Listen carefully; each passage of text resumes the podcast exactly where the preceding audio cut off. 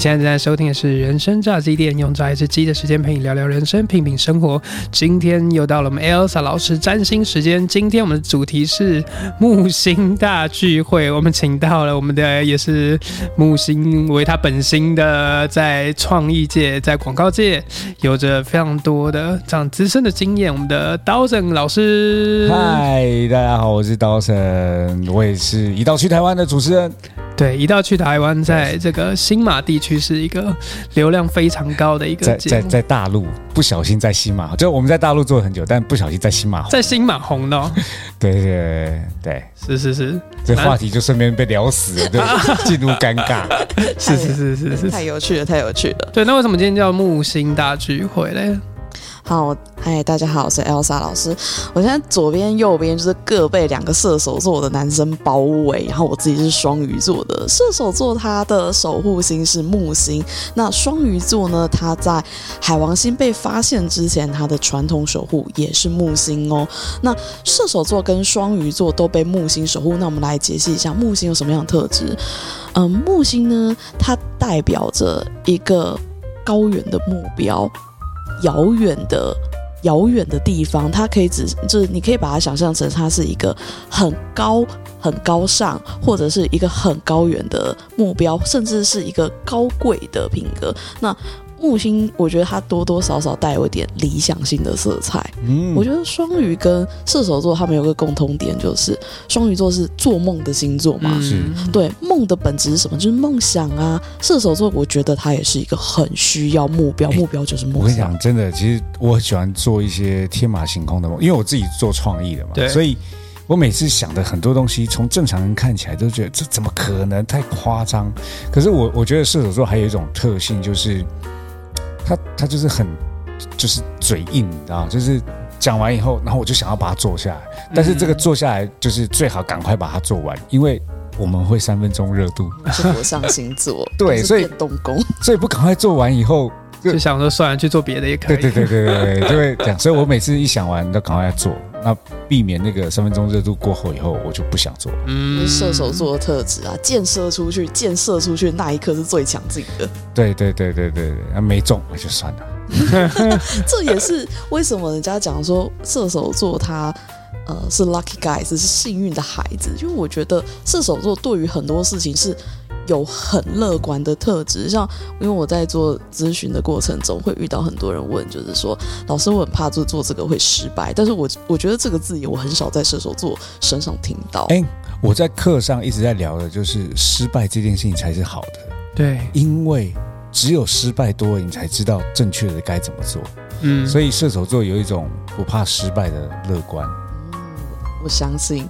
我们身上可以看到这样的特质，就让我想到，就是说我之前有个案来问我说：“老师，请问要怎样创业才会成功？”我说：“你对于成创业成功的定义是什么？”他说：“不要有任何的失败，避开所有失败的路。”然后他就问我说：“这世界上真的有人，就是他的星盘打开，他就是人生一定会成功，就是很顺利会成功人吗？”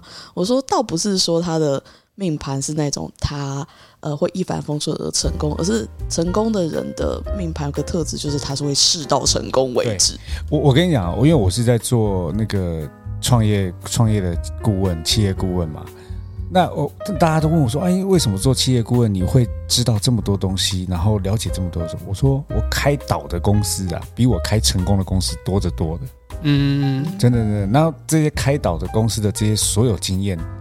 都是现在我在用这个在跟大家分享的那个成功经验，就是没错。我每次失败，我在想为什么我会这么倒霉。后来想想，哎，这里面哦，原来这个地方做错，然后就开始想办法怎么样下一次做不会做错。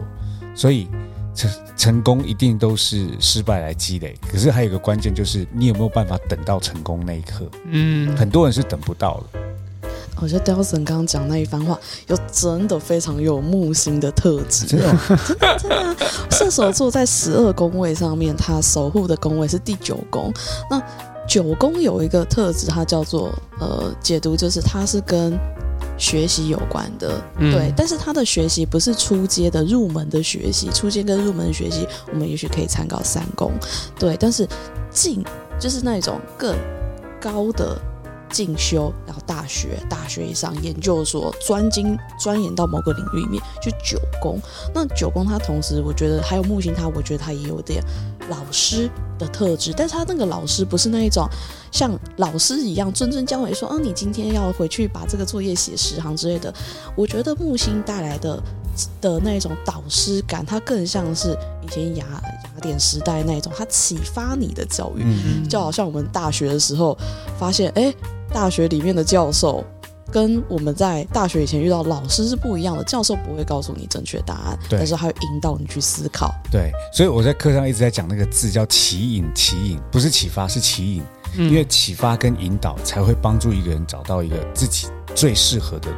嗯，对。一个引路人的角色，对对对对。对，我觉得 Dawson 就是在我面前，就是我感觉好像看到一个，就是圣光。嘛，我觉得我觉得有点像是那 往那儿种呃雅典时代的那一种老师，哦然后苏格拉底苏格拉底，苏先生，就是穿着那种树叶的刮上裙子啊，然后没上白色的长袍这样子，哦。他一边散步，然后但刀你说刀圣哥，请问要怎样创业才会才会成功？他不会直接告诉你要怎么做怎么做，一二三四，但是他会告诉你你应该先去想什么，接下来再去思考什么。对，其实我我会讲到这个点，是因为我曾经有一家公司让我 负债三百万人民币，哦，嗯，对，那个是瞬间快把我弄死的一次，然后也就是那一次得到抑郁症，然后那是一家怎样的公司啊？就是我现在的广告公司啊，然后那时候就拍拍客户的广告嘛，然后客户就拍完了不付钱。啊，你知道那个三百万，嗯。先垫了，对，其实我们要第，因为而且那支广告还不是小广告，是我们在广州拍，然后还在香港做后期，还在台北台北拍。是大广告，大广告，然后所有的钱我都先垫，哇，然后客户的出差也垫，然后就是赔了三百。后来客户不买单，不买单的点是，他就跟我讲说这不是他们要。我说可是我们合同都签着，所有东西都是你确认我们才会拍。那一次这三百万真的把我弄死。然后我还记得那天晚上，我把所有员工找起来，我跟他们讲说我我已经没有办法再付他们薪水。然后如果大家要离开就离开，然后我再赚钱还大大家这样。就那天晚上我们就开了一个会，那个会啊有一点像是就是梦想的会，嗯因为我们想说，好，那接下来我们可以做什么？我们有什么可以做啊？我们想要赚多少钱？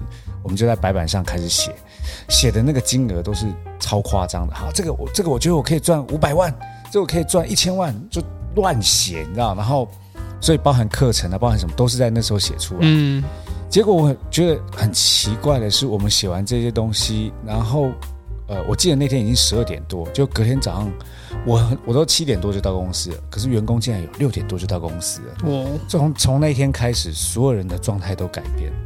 我们在一个月之内就把三百万的负债还光了。大家，都毛起来去拉 case，对，然后我开始去思考这个问题，就是为什么有这个能量？就是你刚刚讲的，其实我们刚刚那个指引我们、启发我们的是一个梦想，可是那个梦想如果只是没有那个蓝图或想象力，他其实不会成功。可是那天我们在晚上在聊那个，聊得很开心，聊得很兴奋，那个兴奋到每一个人都认为这个会成功，所以隔一天大家才有改变。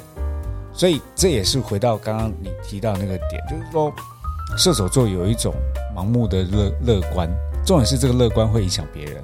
然后那天嗯也许木星又出现，嗯我们又把那个 远景木星之夜，对。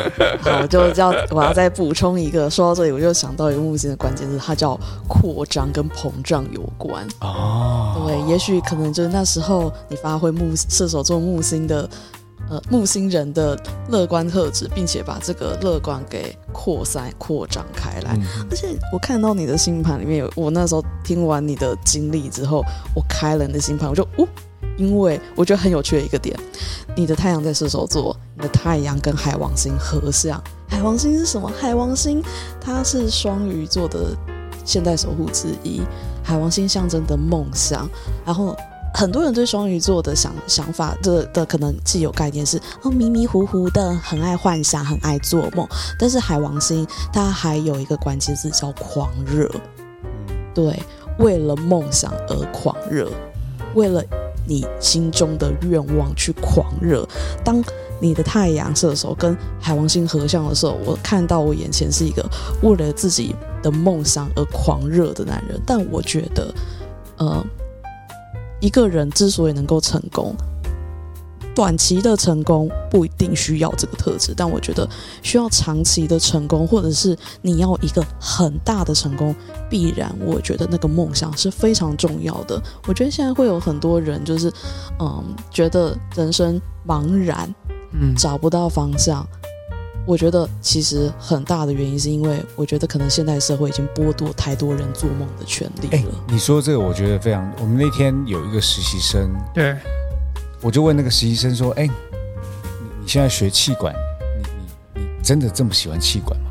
他说：“没有，我喜欢的是心理学。”我说：“那你为什么不学心理学？”他说：“他爸爸妈妈让他学气管。”啊，为了出路着想，对，嗯就是很多时候，其实我们是被父母教育着，就是你应该要做什么才有，念什么书才会有出息，而慢慢他就在哦，那我我自己喜欢的东西好像也就没出息了。会会做梦的人，在这个社会里面是很容易被谴责的。对对，所以最好你在广告公司工作啊，你就会发现广告公司全部都是一群爱做梦的，嗯，然后你就会发现跟这群人工作非常开心。对啊，刀神在大陆的广告公司人最多的时候有上百人，对对，我我那时候管了一百多个创意人，然后你就发现这一百个多创意人，公司当时是觉得哇，这好难管啊，要找刀神来弄，结果没想到刀神跟他们一样，就是 不受控制嘛？对对对对对。但因为我自己创业过，所以我知道他就是在梦想跟理想之间一定要找到那个平衡点。所以我在跟这些人讲的时候，是用很梦想的方式跟他们相处。但是我面对老板要跟我讨论那个业绩压力要转换转换思维，包含我现在在凯沃当 CMO 嘛，嗯，其实也是这个道理。因为演艺事业就是一个很梦幻的事情，没错。可是面对到那些经纪人啊、业务啊，它又是很实际的事情，所以在没错这东西就是要一直不断转换。其实弄得有一点，我自己有时候都觉得我就是精神崩溃，就是这边接受到 KPI，但是在这边要把它变成他们的梦幻，让他们听到，嗯，这就是我的工作。欸 可是我个人觉得这是一个非常好的主管特质诶，因为我觉虽然说，嗯、我个我自己觉得好的主管要为你的员工指引方向。那讲指引方向说的是，嗯、比较浅显易懂。那说说白话一点，就是你要画一个蓝图给他，你要让他对于未来有所期待。不然，老实说，像我自己就是那种，如果我的老板或主管告诉我，你现在做的事情，你十年就是你十年后也还是做一样的事情，天哪，我我可能会顿时动力全无，我觉得啊，我十年后还跟现在一样，那就是就就突然就是火就死掉了。是，其实其实我我的做法非常简单，就是我一定会给他们一个很清晰的蓝图跟愿景，但中间的过程我会给他们一个叫做我们怎么做都是对，只要方向对，你中间什么过程都对，因为他们会问我说，那我接下来该怎么做？我就会反问他，你想怎么做？因为他问我，我也没有标准答案啊。我也就是边做边看，而且我要告诉他们，就这样做失败了，你应该开心，你应该庆祝，因为我们终于找到一个走到这条路失败的那个事情，这个事情就可以换另外的方法来做。让我们朝着伟大的航道前进。对啊，所以所以是要 放一下《海贼王》的背景音乐，是不是？哎、我觉得这就是一个，我觉得《海贼王》就是一个我觉得非常射手座特质的故事啊。其实很多王道的动漫都是这样啊就，会喜欢就是对对对对对，就是当常身就会被讲说身边的伙伴都就是知道要追随这船长的背影，梦想、友情、努力跟胜利。对对对对对，胜利方程式。海贼王吗？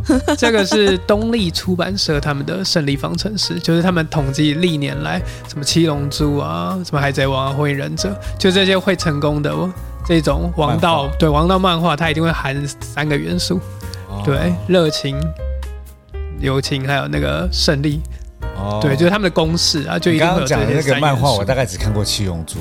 对啊，就是对啊，就是会就是你就想说不不知道悟空到底在干嘛，但反正就会有一群跟着他一起朝着他们要的那个方向前进那种感觉。是，对，就很像他刚才讲的那种盲目的狂热，但是大家会被吸引过去。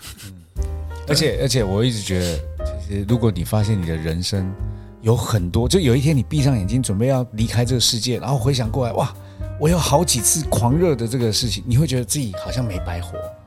啊懂懂懂，可是如果闭上眼睛想啊，我终于过完这一生了，哦，结束了，就这你就觉得啊，那我在干嘛？或者是我要结束我这一生了，可恶，还有好多事情没有做，早知道就该做了。因为我遇到真的有很多人，他们花了人生花了很多时间在后悔，早知道我那时候就该做什么。对，所以我现在的做法就是这样。我我你上过我课，你知道吗？我会一直提倡，也就是不要去后悔你做过的事，但是要后悔还有什么事没做。那这个什么事没做？如果今天你只剩下三个月可以活，也许你在做的事情就已经超乎你想象之外了。所以我每天都觉得啊，我可能已经快不行了，赶快！我跟你讲，这夸张到什么时候？我今天早上打球，手脱臼了，整个变成 Z 字形。就自己看到会吓死。对，光用描述我我就觉得好，因为我在那，因为我们今天打三对三五五分五比五了，所有队友都在那边吓到，对手也吓到，说你们要赶快叫救护车这样，然后我就这边很痛，然后我就把拔了，然后我们就继续，我是我其实是拉了一下，就发现哎，我拉一下把它拉直了，然后绑起来，我们就继续打，天哪！然后打完到现在我还没去看医生，哦，这是什么小拳王的剧情吗？就很热血动漫。不是因为你本身整个重点是他明天早上可能还会再去打。你整个人很像就是少年漫里面的男主角，被打到头破血流要爬起来。不不，其实不是故意想要头破血流，是真的不小心头破血流。我的妈呀！是否从他星座的命盘当中可以看得出来这种？好，我觉得可以从我们刚刚就谈到他的太阳合相跟海王星合相在射手座。好，这两颗星星同时又落在六宫，所以我觉得当事人会从事的工作都是造梦或者是造型，让一个人闪闪发亮，让一个人成为 super star。包含你自己，其实你在职场中也是一个 super star。而且很有趣的事情是。嗯，海王星它跟影像、影片、跟明星、跟梦想、梦幻有关关，然后六宫就是你每天在做的事情，你真的是每天被梦想照醒、欸。啊，真的，但我我我反而现在会有一个梦想，就是家庭生活。嗯，月亮六呃，月亮四宫啊，真的吗？对啊，你月亮落在我怎么四宫啊讲的都中？很有趣因为因为我现在刚生宝宝，然后工作虽然很忙，可是我每天很期待回家跟小孩相处玩的过程。但我以前不知道我这么喜欢小孩，对，就是你不知道自己是会每天在 FB 晒小孩那种人。对，可能以前还会说 十年前的你应该想说，这谁嫌弃好奇怪。每看到那种就想说，拜托不要再发了好不好？然后我忘记什么时候就有人跟我讲说，哎、你怎么发的都是小孩？我现在想，哦，对，因为你知道，因为我们都会跟很多不同的艺人接触，嗯，你很不能发他的东西，哦因为你发他的东西以后，就是有时候会有一些抱怨啊，不是，就很容易被人家就是啊，那你在讲谁谁谁谁？嗯嗯隐私的问题然。后我现在都是发小孩的那个影片或图片，但是上面内容是在抱怨。哦，而且你月亮落在天秤座，我自己体感啦，因为我自己我自己另外一半也是月天平，我真的觉得月天平的男生很不错诶、我觉得是很有，我觉得对家庭是很有责任心的，而且我觉得是，嗯，因为我自己觉得说月天平它跟太阳天秤座它有一个很大的。呃，应该是说我我感受啦，个人体感的差异是，我觉得月天平非常的重视另外一半的感受，很在乎另外另外一半的想法。对，哎，老师，但我有个好奇，大家都说射手座很花心，我我承认，我我就应该说我们不是花心你，承认你花心？我觉得我 结案是我觉得？射手座不是花心，是就是受伤之后疗伤的比较快。嗯，就是我每次因为你们乐观啊，复原的速度快啊。超快，我我记我有统计过，就是我以前分手，我大概一个礼拜会难过，但我到了后期大概就是两天的难过，然后在后期就是一天，就不会再难过，然后不会再难过以后，你就哎，那我们可以再认识新的女生，然后那个，但是自从结了婚之后啊，我只结了这一次的婚，结了这次婚之后，我发现我会很在意我老婆的感觉。然后以前呃女朋友都说你怎么不关心我？可是我发现我现在也不是关心我老婆，是我在想说，哎，她到底在干嘛？她她有没有吃饭？啊她在家里会不会很无聊啊？嗯我现在反而是这种，可是这个对他们来说叫关心，嗯，可是以前我我就不太会去做这种事。你要知道为什么吗？噔噔噔，好，我们首首先来讲一件事情。所谓我首先第一个花心的定义本身是很腐烂的。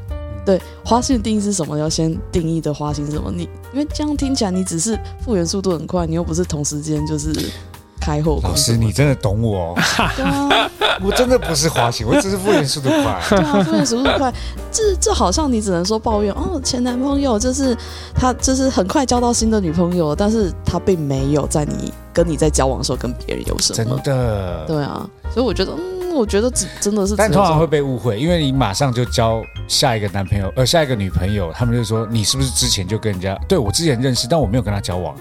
嗯那我觉得最大的缺，这是这是最大的原因，是因为呃，你太有魅力了。没有，没有我跟你讲，就算有一些人他复原速度很快，他要找到下一个对象也没那么容易的。我讲老实，还是你们家人都这样，因为上次丹丹来也是这样。他说：“哦，只有只有我不想，没有找不到，真的？我我发现我们家你你们家的这样，是你们的 DNA 的关系。我们家的个性都是这样，就是只要我们想做的事情，没有做不到的事，包含谈恋爱这件事情也是一样。但我觉得会不会有可能是因为你们本来就交友广阔？因为对有些人他生活圈很封闭，他真的是这个分手之后，就算他很快想要找新的对象，也不知道上哪去找，因为他的生活圈就那一些人。我们生活圈有那些人，只是那些人可能也跟我们一样浮夸吧。所以结论是要当个浮夸的人。有一些人，他对于踏入一段感情前，他会想很多，他可能就是觉得说交往即成交这样子，所以嗯对他，所以他对像我自己是武功双子，对我来说谈恋爱。谈恋爱是我年轻的时候觉得谈恋爱是只要觉得这个人好玩就可以了，我并没有想那么多。我们也是啊，对啊，但是我有一些朋友，他对谈恋爱是这个恋爱对象，我是要以结婚为前提为交往，以伴侣生活为前提，那他们当然要审核的对象就比较多啊。就我喜欢拿就是开直缺来比喻，就是我年轻的时候谈恋爱就比较像是找 part time 的。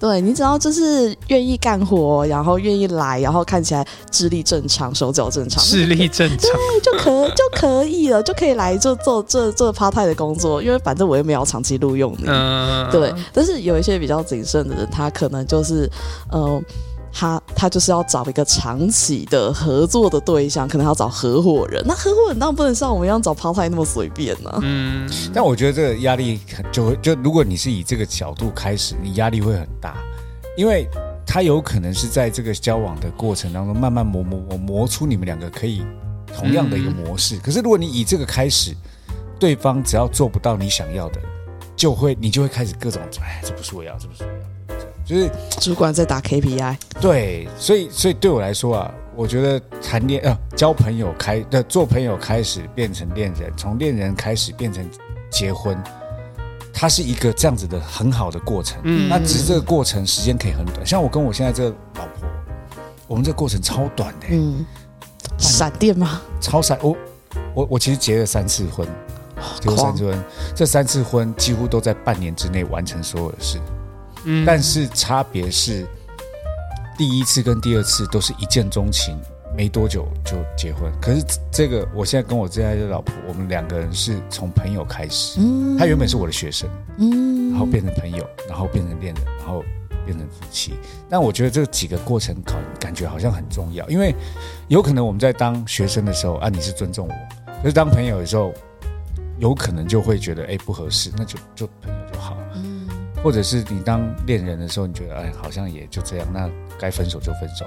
嗯就我就觉得这步骤还是还是不要跳步骤。嗯嗯，这别人讲就是不不，就是如果是别人讲，我觉得没有什么可参考价值。可是哥可是离过两次婚，经验丰富。所以这一集含金量非常高。资讯量太大。当时刚刚一直讲话的时候，我就一直在狂看他的就是武功、恋爱功，就然后一直一直心想，嗯，难怪他会这样。还好，就是那个钱要够赔啊，不是？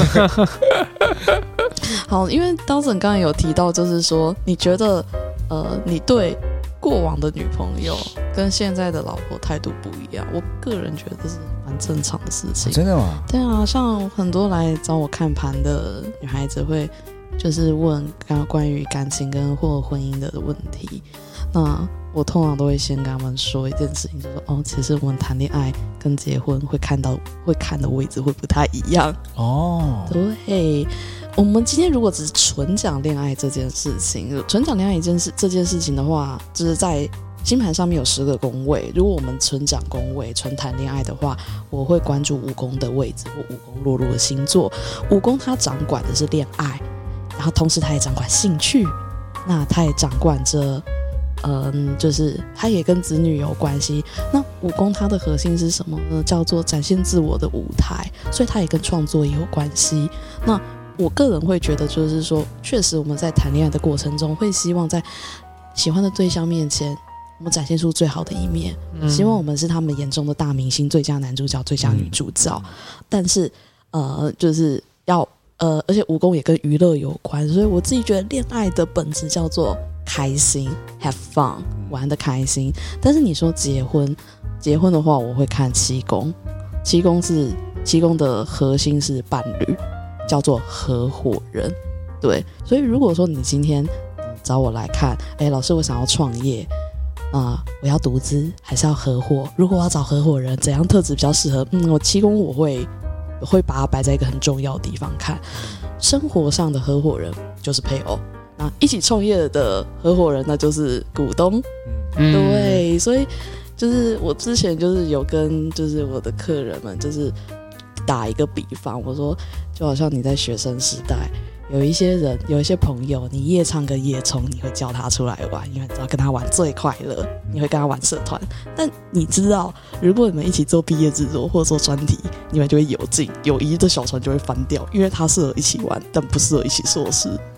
对，但有一些人是，你跟他在一起玩也可以不错，但是你也你更知道说，我今天要做毕业制作，我今天要做专题，我要找他合作，因为他是一个可以跟我合作的好的人。我觉得这就是恋爱跟婚姻要讲最大的差别，就是在这里。我我非常赞同老师的说法，因为我过去有一任的妻子，是因为我我在谈恋爱的时候都会用各种创意的方式跟对方每天在玩。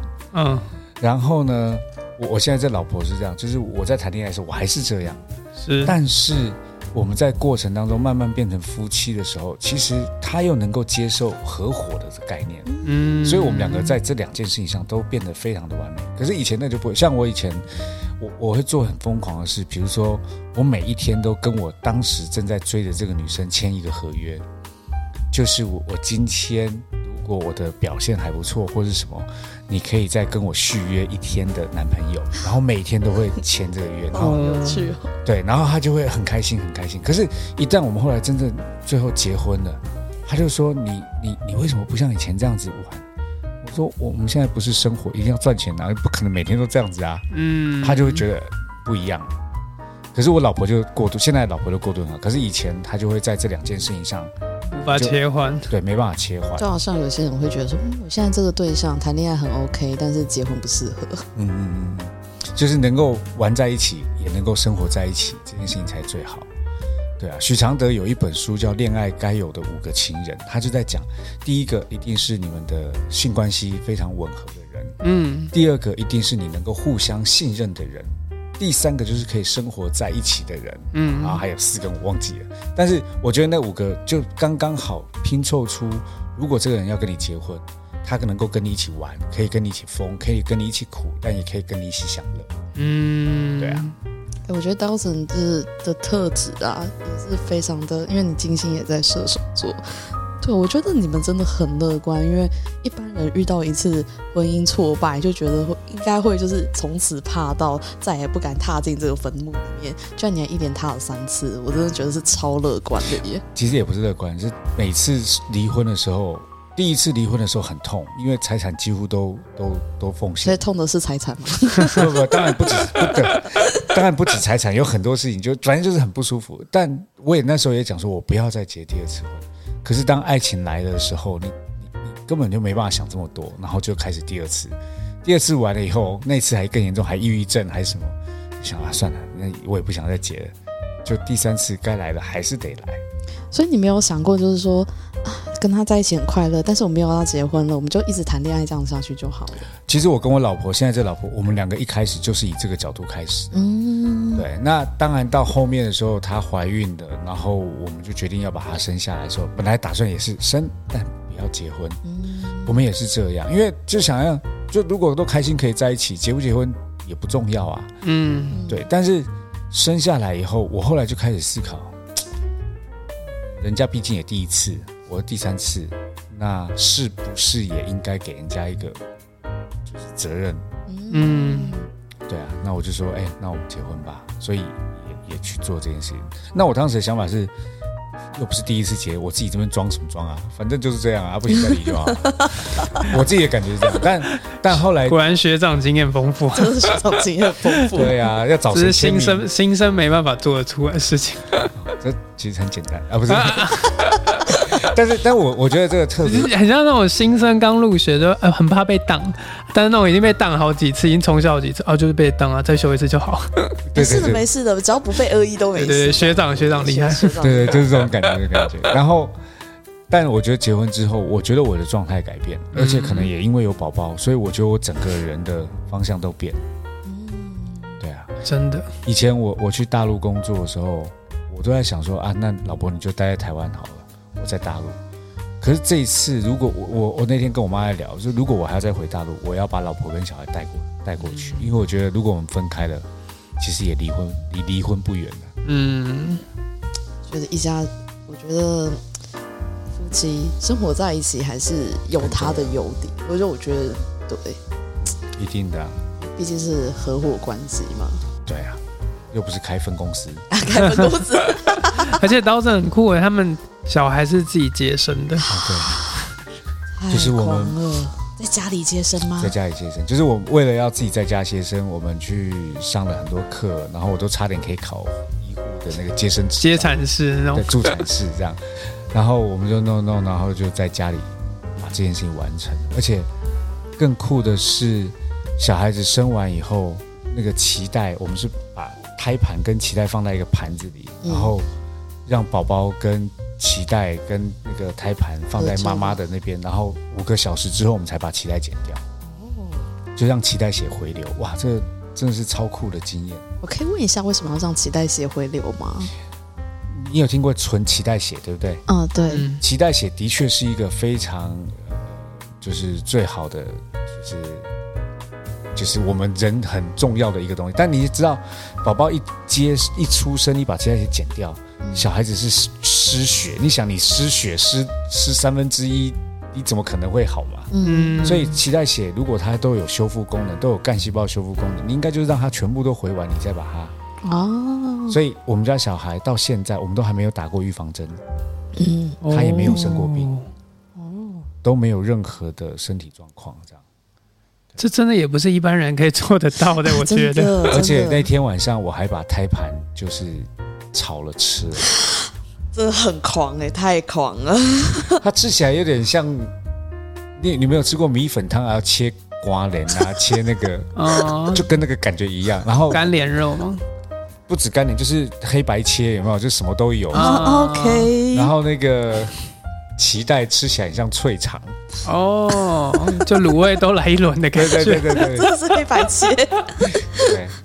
哇，太狂了，太那天狂了，晚上就是老婆在里面就是休息，我在外面。吃黑白切。太好吃了吧？对，葱姜蒜爆爆炒，所以你们去上课还有教这个哦？没有没有没有没有教这个啊，哦？想说因为我以为他它是一套的课程，是想说哦教你如何就是炒料，就是怎样接那个驻场完之后，然后那个也不要浪费，就是 没有没有没有没有教那一段，呃，那一段是忽然一时起意，灵感一来，哎，这什么味道？吃吃看吧。好妙哦！太狂了，这真的不是正常人的星盘的这。个完全不是一般人会做得到的事情。所以如所以如果你要说有没有吃过人肉，其实我这样算是吃过人肉，哦吃过我老婆的，哦，是我老婆还算小孩的，都算。验一半，亲子洞，亲子洞，好酷啊！人生履历可以加一条的感觉。好狂哦！所以这真的是有教学吗？就是没有，他没有教你怎么炒啦。哦，对啊，我以为 YouTube 上面有影片教你怎么炒菜盘会，被会被黄标吧一？定会被黄标。没有没有教没有教，我觉得还好，我们在 Podcast 上，不然这一段要是放 YouTube，我们应该也会被黄标，嗯，试试看啊。标题：炒胎盘。立刻被下架，频道被封这样子。对对啊，我觉得刀整的，就是刀整的人生应该就是有很多的挑战跟冒险，就是不管是我们刚才讲说他在恋爱啊，在婚姻啊，甚至连接生啊，就是其实这我觉得就是有这些丰富的经验才，我觉得这或许也是成为一个顾问非常重要的一个特质。你没有死过，你怎么知道怎么活得精彩？对啊，就是刀整，就是刀整，就是常讲说，如果他如果今天在网络上面看到一个卖恋爱课程的，就教你怎样谈恋爱，但他自己没有离过两次婚，凭什么来就 就是这边摆弄这些东西？我跟你，讲，这些所有做什么恋爱专家的，你只要问他，就是你谈过几次恋爱，你离过几次婚？我我我真的有听过那种说啊，我的婚姻做很美满啊，我很幸福啊什么。那我就想说，你一定没谈过恋爱，就是他对我来说就是没有任何经验参考价值，你知道吗？嗯，对啊，经验值太低，因为会来找恋爱专家，一定就是恋爱各种受伤啊！你都这么顺利，只能说你运气好。我我真的觉得，如果没有受伤过，你都不好意思来说你是恋爱专家。嗯，可能有些人会觉得说，嗯，他想要找这一些，嗯，就是恋爱或婚姻没有失败过的人，是想说我只要复制他的经验，我也可以跟他一样，完全不用就是，嗯，就是撞到路上的绊脚石，可以跟他一样顺利。这其实跟创业有关。嗯，创业者啊，如果你想要找到创业的目标来学他，通常都学不成功，因为成功的经验很难复制。对，因为因为你看马云，或者是伊隆马斯克，或者是 Steve Jobs，哎，他们不只是那个很厉害、很聪明，他们也是失败过很多次的才会变成这样。可是你学他的成功经验根本没有意义，应该要学他失败的经验。哎，Dawson 讲这句话，就是让我想到，就是前阵子我在跟做就是跟理财相关的朋友聊天，然后他就跟我，我就问他，就是说，哎，我觉得就是要该怎么样选哪一间基金公司是比较 OK 的。那我觉得他有讲一个我觉得蛮有道理的话，他说他存在时间要够久，并且他要走过牛市跟熊市，他一定要走过。这个市场好的时候，也要经历过市场不好的时候，这样他等于他这个他的履历或他的经历才完整，这才是一间就是 OK 的公司。没错，我我前一阵子也开那个财富花园的课程，对，我开那个课程当中啊，第一堂课只是教大家怎么简单的记账，但第二堂课教你怎么把负债还清。嗯，然后第三堂课是什么？反正第第五堂课是教你怎么赚钱。把负债还清这个你来讲好有说服力哦。真的，我跟你讲，真的，而且就是这些所有东西啊，全部都是我的亲身经验，而我的亲身经验还不只是我的。我后来发现有很多书籍在讲的方法，其实跟我的方法很像，只是他们用了很 gay 掰的说法。套一些专有名词。对没那么直白这样子。对，然后包含比如说赚钱这件事情，其实有时候赚钱，就光你用信用卡的这些事情，你都可以赚钱。嗯哼，关键是你有没有思考着，像像大家都知道汽车是负资产，可是我买了一台两百多万的车，然后大家说哇，你不是教人家不要花钱买？嗯，奢侈品。对，那你为什么要买这个？可是我就跟他讲说，我算一算，我每个月的呃每个月的那个出行成本，跟现在这个贷款金额是一模一样，嗯，而且甚至更便宜，因为车子我这个现在这个特斯拉是不用付燃油税，不用付什么保养费，所以算算其实更便宜。那那个前提都是因为你对于这件事情你有清晰度，然后嗯，你去思考过这个问题，所以这就跟刚刚讲创业啊、人生都一样。就好像我老公前阵子才买了一台十万块的笔电。然后我说你这是浪费钱的行为，他说没有，这是身材工具。我买了它之后，它可以让我赚到更多的钱，所以这不算浪费钱，因为他是工程师。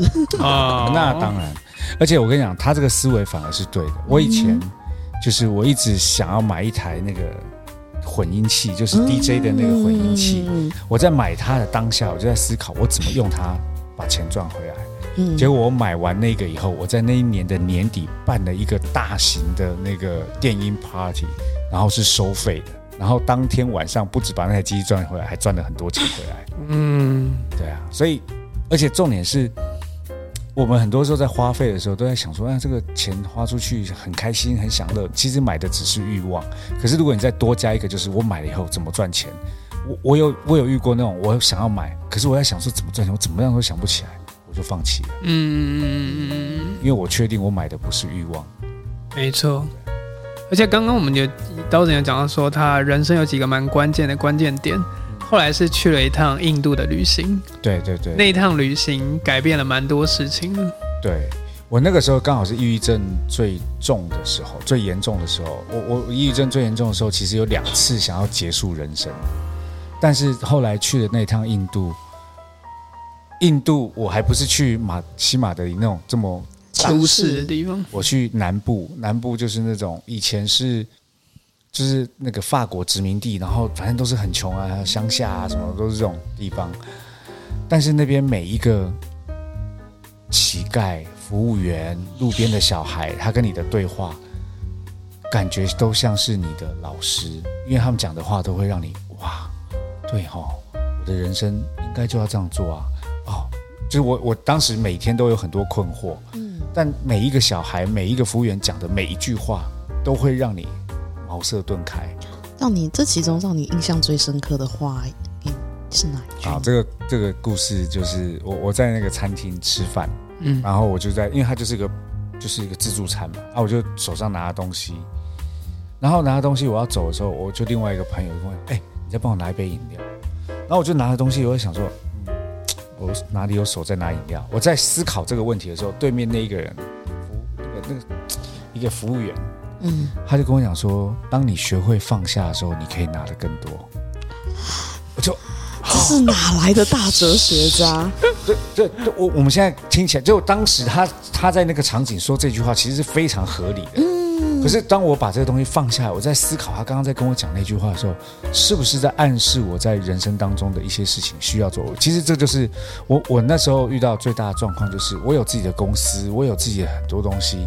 如果我离开我公司去做我自己想做的事，那所有东西要重来跟归零，那我要不要？我敢不敢？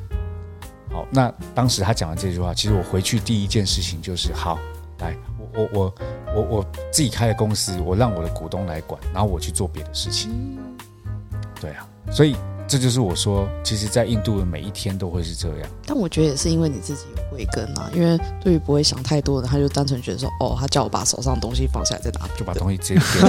对，他可能不会没有，这故事就结束了，故事就结束了。对，反正，在印度那段时间还有很多。我还记得有一次是在海边，我在逛那个海边，然后。我就看到一个凉亭，然后凉亭底下就是有什么圣母玛利亚、耶稣啊，然后佛陀啊，什么湿婆神，全部都在一个凉亭底下。然后那个凉那个里面的那些佛像近的距离啊，大概跟我们现在这个差不多。然后我就问了一下，我就说：“哎，这这每个神为什么都都都靠这么近？就是 他不是应该要距离？对，大家不是应该要有一点距离，应该要分开，互不相干涉这样。”他说：“这是我们人对他们的定义，可事实上对印度人来说，这些都是有智慧的人。而如果你把他们当成是神在看待，那其实你就错了，因为他们本来就是一体。所以这也是为什么后来我回来台湾以后，我妈妈是画佛像的，但我也会去教会，我也会去庙里，因为对我来说，他们都会有向善的一面。那你只是学习向善的那一块，至于他们之间到底……”有没有不合？反正都是人创造出来的。嗯，这句话也是我深感认同。对啊，所以所以这也是我说我在印度的每一天哦，是每一天无时无刻都发生这种事情，你就会觉得哇，其实真正富裕的人、有钱的人，并不是你的物质生活多好，而是你的精神精神世界有多丰丰盛。对我朋友也有一样的经验，就是他觉得他人生很低谷的时候，然后他就去了印度吗？他不是去印度，他是。去走那个朝圣之旅那一种，好像西班牙吧，就是有那种走什么圣圣路之旅，对，然后他觉得他觉得他觉得那就是他人生当中一定要去完成的一个环节，对，所以他每当他人生有困惑的时候，他就会去，就很像很多人会讲说要去，你人生一定要去在台湾吧，你就一定要去环岛之类的，其实他就是在这个过程当中。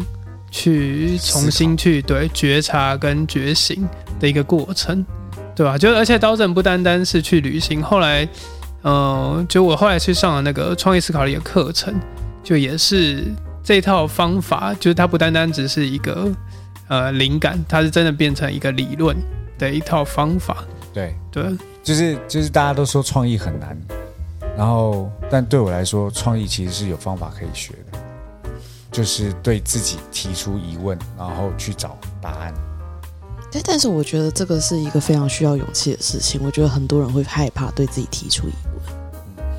恐惧这件事情啊，就是我们所有东西都是近大远小嘛，对，越近越大，然后越远越小。唯独恐惧这件事情，是当你越接近它的时候，它会越来越小。直面你的恐惧，真的，真的，我现在遇到什么害怕的事情的时候，我就是正面对决。当我一旦正面对决，比如说跟人之间的摩擦，当我正面的去面对他，去跟他沟通的时候，反而他会放软。可是我们以前都会不想，哎，我不想跟这人见面，哎呀，怕见面尴尬。其实不是这样，越害怕的事情去做，你就会越成功。嗯，真的，真的，真的我到现在都是这样。直球对决，真的是直球，但有时候很累啊。当时真的很少年 jump，欸对啊，就是而且每每个每个篇章，我们开始讲什么恋爱面啊，什么 做生意啊，生活啊这样子 对哈，都打直球的，哎，正面来战。好像都没有无聊的时候啊。我觉得现在是我人生最无聊的时候。你会带小孩吗？不不不不不，我我觉得现在是我人生最无聊的点，是说，很多事情都试过了，嗯，不应该是说，他没有让我有兴奋感。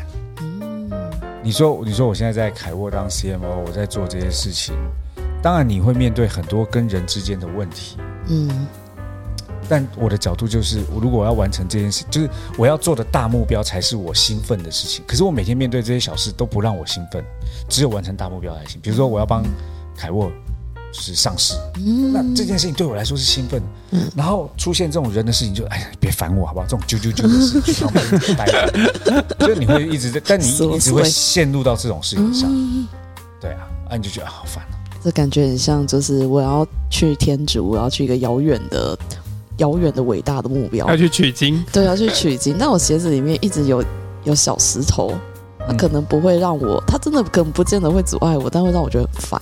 对，就是你要去西天取取经，然后旁边一直有人说：“哎，先生，你要不要买一个口香糖？”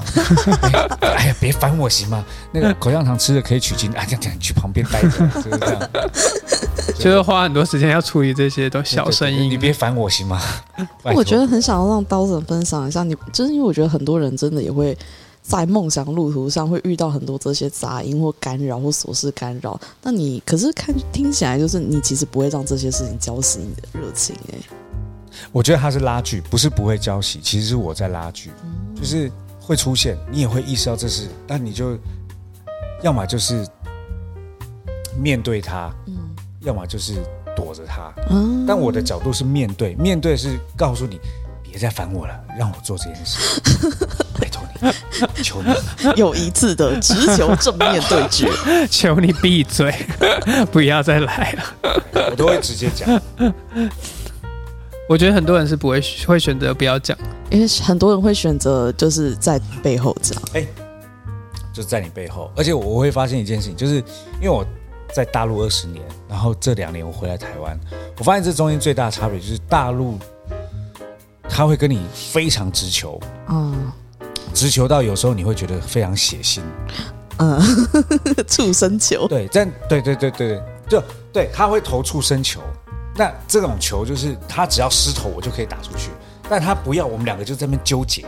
嗯，但是呢，在台湾这件事情，在台湾的生活最大的差别就是，大家在跟你的相处是和善的，可是背后出的招可不是这么简单的，为什么隐隐约约的闻到宫斗剧的味道？你就真真真真的是宫斗剧，所以所以对我来说，就是你要开始去习惯这种状态。那嗯当你在正面对决的时候，他说啊，没有没有，不是我，不是我，不是我，就嗯啊，明明是你写的啊，啊不是你，不然是谁？听听别人说你好像对我就是有点意见，啊没有我就把截图给他看，哎、他传给我，哎呀，好尴尬，我就直接给他看截图，你知道吗？哦，超级下不了台的耶。对啊，就是你要要不要有什么事跟我讲这样，那那那那怎么那怎么办？然后就是已经露出尴尬又不失礼貌的微笑，然后慢慢的飞到，对啊，他们就是这样。嗯，所以我就说啊，就是就是你我要去西天取经，可是这件事情一直在发生的时候，就是好累哦，就可不可以不要这样子？就是我们专注这样，所以这才是我一直最近我一直在想说，那干脆回去，就是我回到大陆去做我该做的工作，因为我公司还在嘛，又不是关了。嗯，嗯，本来想就是回去这样。那我觉得对那边虽然血腥，可是大家都直球啊，对啊，可能会比较符合少年漫的节奏了。少年漫不喜欢搞宫斗那对对一套，对对对对对，对他比那个较喜欢 tempo 就不对。对少年漫比较喜欢大喊来 PK 这样子。对，而且我想在这边就是就是，如果做不好，就我刚刚讲我亏三百万那个，如果他不喜欢，就是一毛都不给你；但如果他喜欢，他是会多给你。嗯，那在这边是，他不喜欢喜欢他都会付给我，但是就是打个五折吧，对可以再少一点。对打个五折，或者是就是就是会各种。考 C，然后就是，哎呀，这东西也不是很好啊，哎呀，要不然你再便宜一点嘛，不是很好，你干嘛找我买？找别人啊？爱爱买又爱嫌，对，啊，烦死我！Elsa 老师之前不是也有很血腥的职场经验？很血腥的职场你以。前你以前做什么工作？我觉得这个我们可以下次的时候来聊。等一下，现在是在佛曰不可说。华灯初上的工作，是不啊，我我以前的工作环境的话，比较容容易演《甄嬛传》这样，是？啊，但我觉得可能是因为，嗯，我觉得工每个工作的类型会不太一样。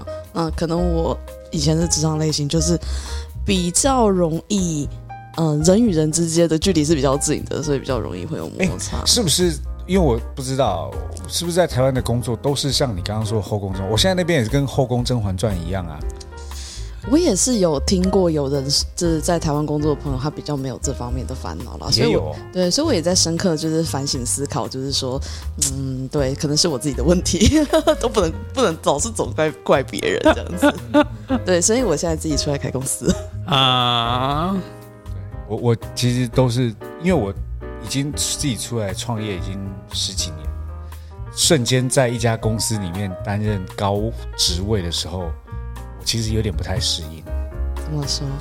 因为以前在我自己在开公司，我说了算，但我现在上面是有董事长的，嗯，然后我职位虽然高，但下面的后宫每一个争宠，然后后每个人就是互相那种，哦，他很这样子，你知道你很像宫中的皇后，虽然你是后宫之主，但上面还有一个皇帝，然后下面有很多嫔妃，我一直觉得。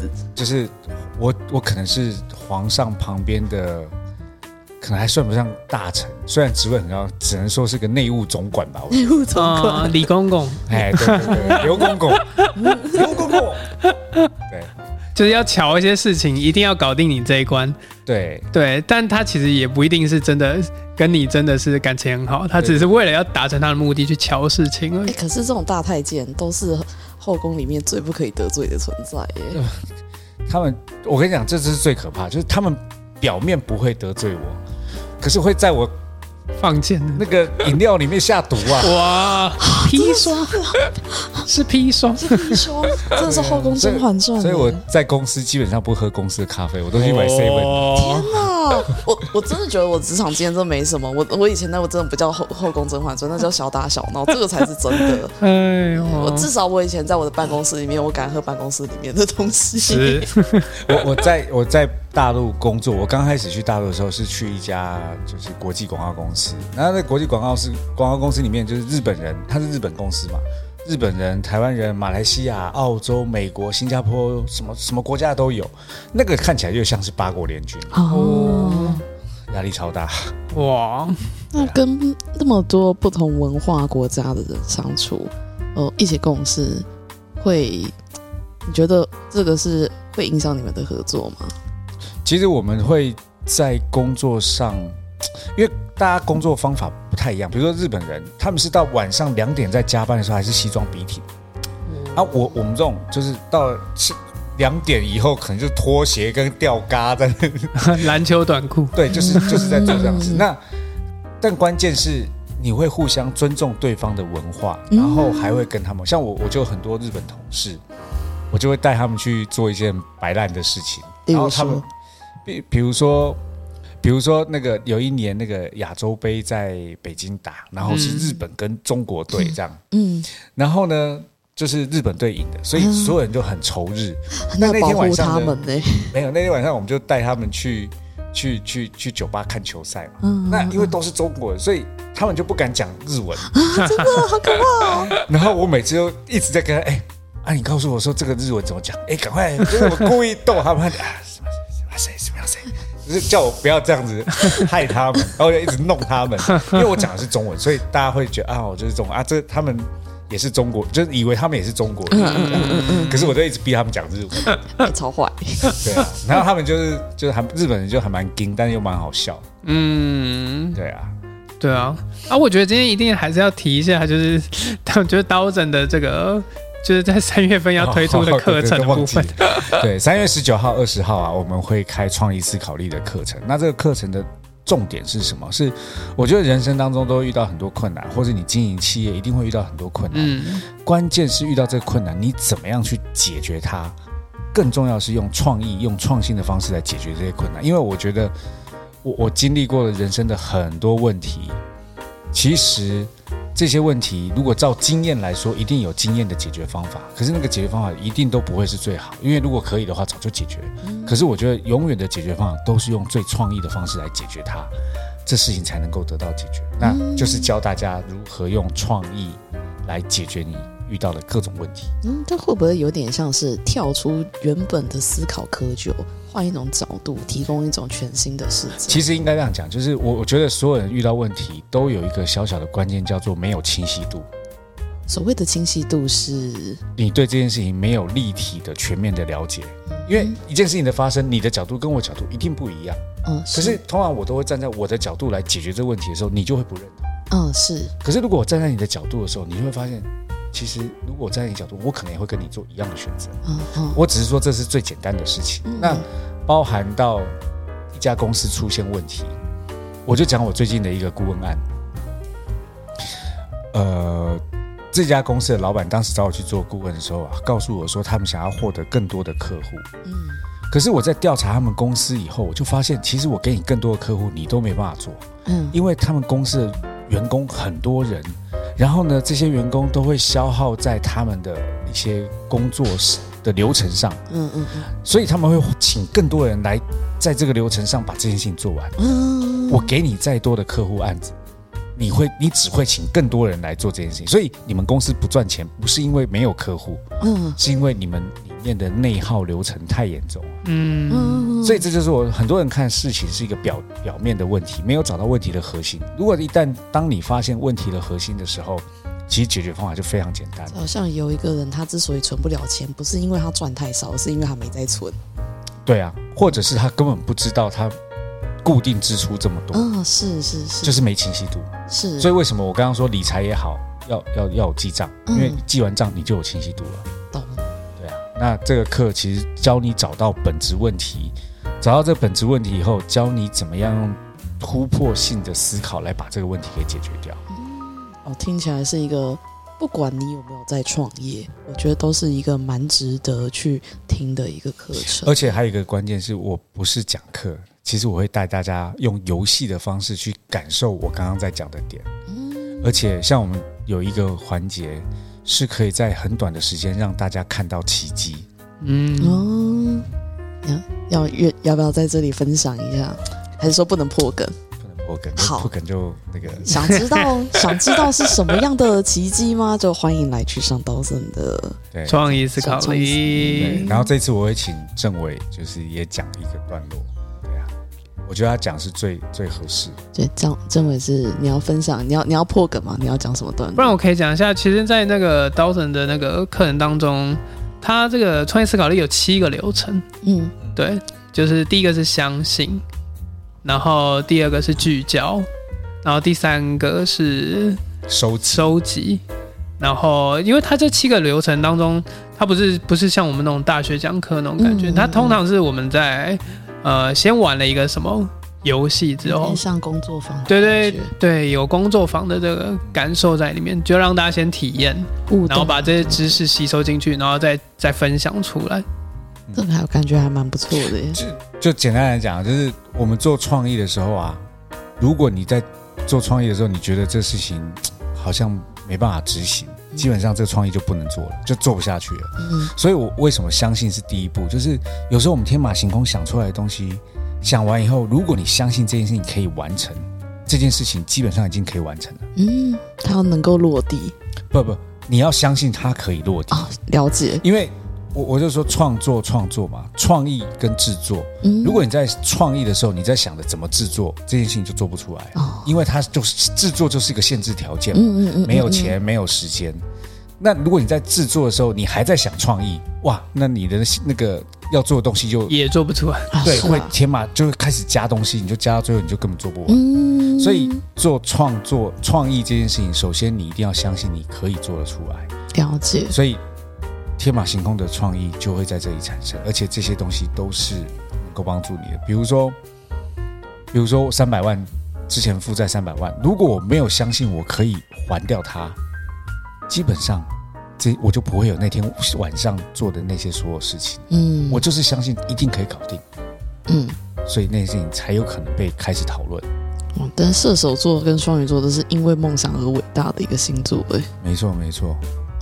很多人都是因先先看见才相信，嗯，可是真正有能力的人是先相信才看见。这句话很有哲理，这句会考。这句会考画红线这样子，对对对对，对，按照我们上次去参加的那个体验来感受的话，其实，在里面有一半的学员，可能他是比较属于理性派的，他是在不管是他在公司当中，或他生活当中，他比较少一些，就我们刚才讲了，要跳出框架去思考，那他可能也需要这个。那另外一派人是就太浪漫了，他没有办法把自己拉回到现实实做的，你说给他一个很像工程一样的流程，让他可以把他脑中的想法做出来，所以就是可以解决这两派人的问题，就是都很适合。有些人是只创不做，嗯有些人是只能做但不能创，对对，对，而且你要跟理性的人聊梦想，他会觉得你天马行空；嗯啊，你要跟那种感性的人聊执行，他会觉得啊好累哦。对，但我自己本身就是这两个都很平衡的人。立刻来看一下你的火星在哪里哦，火星火星是看什么？嗯火星看行动力和执行力，哦，对，火星在狮子座很有行动力的位置，因为毕竟是火狮子座是火象星座嘛，并且狮子座是火象星座里面的固定星座。固定星座是什么？你可以把它想象那个射手座的火，同样都是火，射手座火花是四散的，所以很有可能就嘣，像烟火一样灿烂一下就没有了。但是呢，嗯，狮子座它是固定的火焰，小火慢炖。可以自己给搞成，所以就是好，我觉得火星在狮子座算是一个蛮蛮好的位置，它算是火象星座里面，嗯、虽然火象，我觉得火星落在火象星座，他们都可能会有嗯续航力不足、比较不足的问题，但是我觉得狮子座算是里面续航力最久的了。对，所以我都会在续航力消失之前赶快做完它。我觉得这有一个还有一个前提是你很有自知之明，对啊，对啊，对啊。人贵自知，知道自己有什么样的弱点，然后找出一个方法来克服。还有另外一个方法，就是我我在找员工的时候啊，其实就会用这种方式来思考，就是我知道我自己是这样，所以我要找一些员工是他能够使命必达。嗯跟跟你互补这样子。嗯，就我不一定是要最强，他可以比我还强，嗯。但我做完以后，他帮我把它完成下去。所以我，你看我我已经一年多没回我大陆的公司，但他们都是都是我刚刚说的那种角色，嗯。对啊，就是执行力强。而且续航力超久，哦。吼吼，对啊，可是我觉得也是当着你有这种雅量，因为，呃，我觉得并不是所有人都有，应该说，我觉得人的本性是喜欢跟自己相似的人，对于跟自己不相的人，不相不相似，或者是，嗯、甚至相反的人，其实本能上可能会不见得会这么的 match，但是我觉得你是能够接受或看见跟你不一样优点的人，尤其是下属。应该这样讲，就是如果我今天把它变成是一个事情，所有事情我只看结果，中间过程不重要。嗯嗯可是如果今天我把看作的是我的人生，嗯我就只会在乎过程，我就不在乎结果了。嗯嗯是对，所以我我跟人的相处，我会更在意一件事情，就是我们两个相处的过程到底开不开心。哪怕最后我们两个要分手，哪怕我们要离开，至少过程开心很重要。在过程中是有收获的。，对，但如果今天是做这事情，反正我要的是这个结果，中间你想怎么弄随便你，你只要不要犯法，不要，我觉得我都可以接受。嗯对啊，所以事情看结果，然后人生看过程。啊，这句话也会考。对，这题也会考。但是这，哎、我觉得这句话可以拿来当我们这一集 podcast 的标题了耶。事情要看结果，但人生要看过程。没问题。因为我觉得很多人是反过来的耶。是对，啊，那就是会把自己人生过得过得很辛苦，对不对对？很辛苦，很不开心。也就是因为刚刚这个啊，我才会觉得，我宁可是错误的乐观，我也不要正确的悲观。因为你一旦你你把这些情看哇，就是应该要这么做的时候，你的人生就会出现啊，天哪，好惨啊！可是如果你是错误的乐观，就是我开心就好，错了就错了呗，反正就开心啊。啊，另外一个射手座政委，你的想法是？我觉得是啊，没错。对啊，就是，而且我没有，因为我刚才一直在想那个 刀斩还符合另外一个少年漫的特质，就是最后会有一些那种什么很厉害的京剧或者什么突然跑出来，啊，对，就是那就像热血动漫都会有这种东西，对对然后面对字会不是漫放很大。才吗？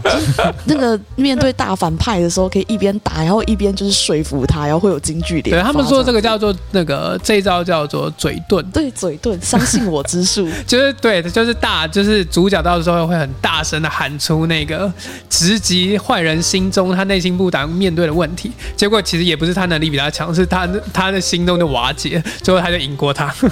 哦，对，这就是所谓的嘴遁，对，心理战，心理战 就。是想说，哎、他们对，然后那个读者就说大魔，就说大魔王不是本来就很强，干嘛要等到主角后来变强然后干掉他？就是中间就讲一大堆大唠大道理，然后什么在开导那个主角。对，这就是我们刚才我们刚才在跟刀刃聊天过程当中，我一直觉得有这种感觉。天啊，好酷哦！所以这可能够一直过关斩将啊，就是可以先打四天王啊，四天王打打败之后再打最终大 boss 这样子。这弄得我现在想要去看漫画，我已经好久没看漫画我。我自己或许此时此刻，我们最后给刀斩建议是找一本热血的动漫来看一下，可以找回你的热情。对对对，嗯男生的话我还蛮推荐看航航海王的。航海王，我觉得《航海王》还不错看，我自己非常喜欢，就是跳跳、尤其、努力、胜利。对啊，就是像有一些人喜欢喜欢打电动，那打电动是享受那一种征服难关的挑战，就是我我死了不行，我要复活，我再打一次这样子。嗯嗯嗯我我大学的时候会打魔兽世界，很酷，对，那我大概知道我们的年纪差距。你 那个年代是什么天堂吗？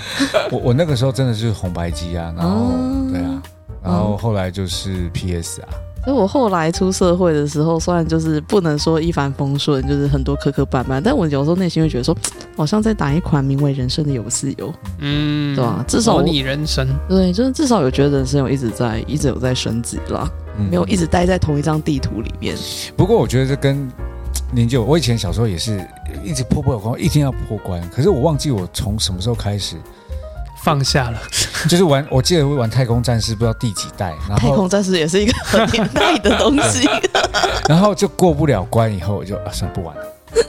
然后以前我每次都会买 NBA 二 K 的那个，啊、新每一代出来，嗯嗯嗯嗯我到去年前年开始我就不玩了。Kobe 死掉以后，我就再也不想玩哦，就是，然后我就会开始感觉就是啊，我可能已经在大了，很多青春也应该要放下。就是这种事情好像都在改变。嗯就可能玩开始玩一款名为人生的游戏了。我呃，对，已经玩很久了。所以，如果你想在你的现实人生当中把它当做创意游乐场来玩的话，就非常鼓励大家可以上，不管是看刀正的文章，或者是听刀正的节目，或者是来上刀正的课。对，对，可以 FB 搜刘千伟还有粉丝页叫做人生创意游乐场。是对把人生过着像是玩游戏一般。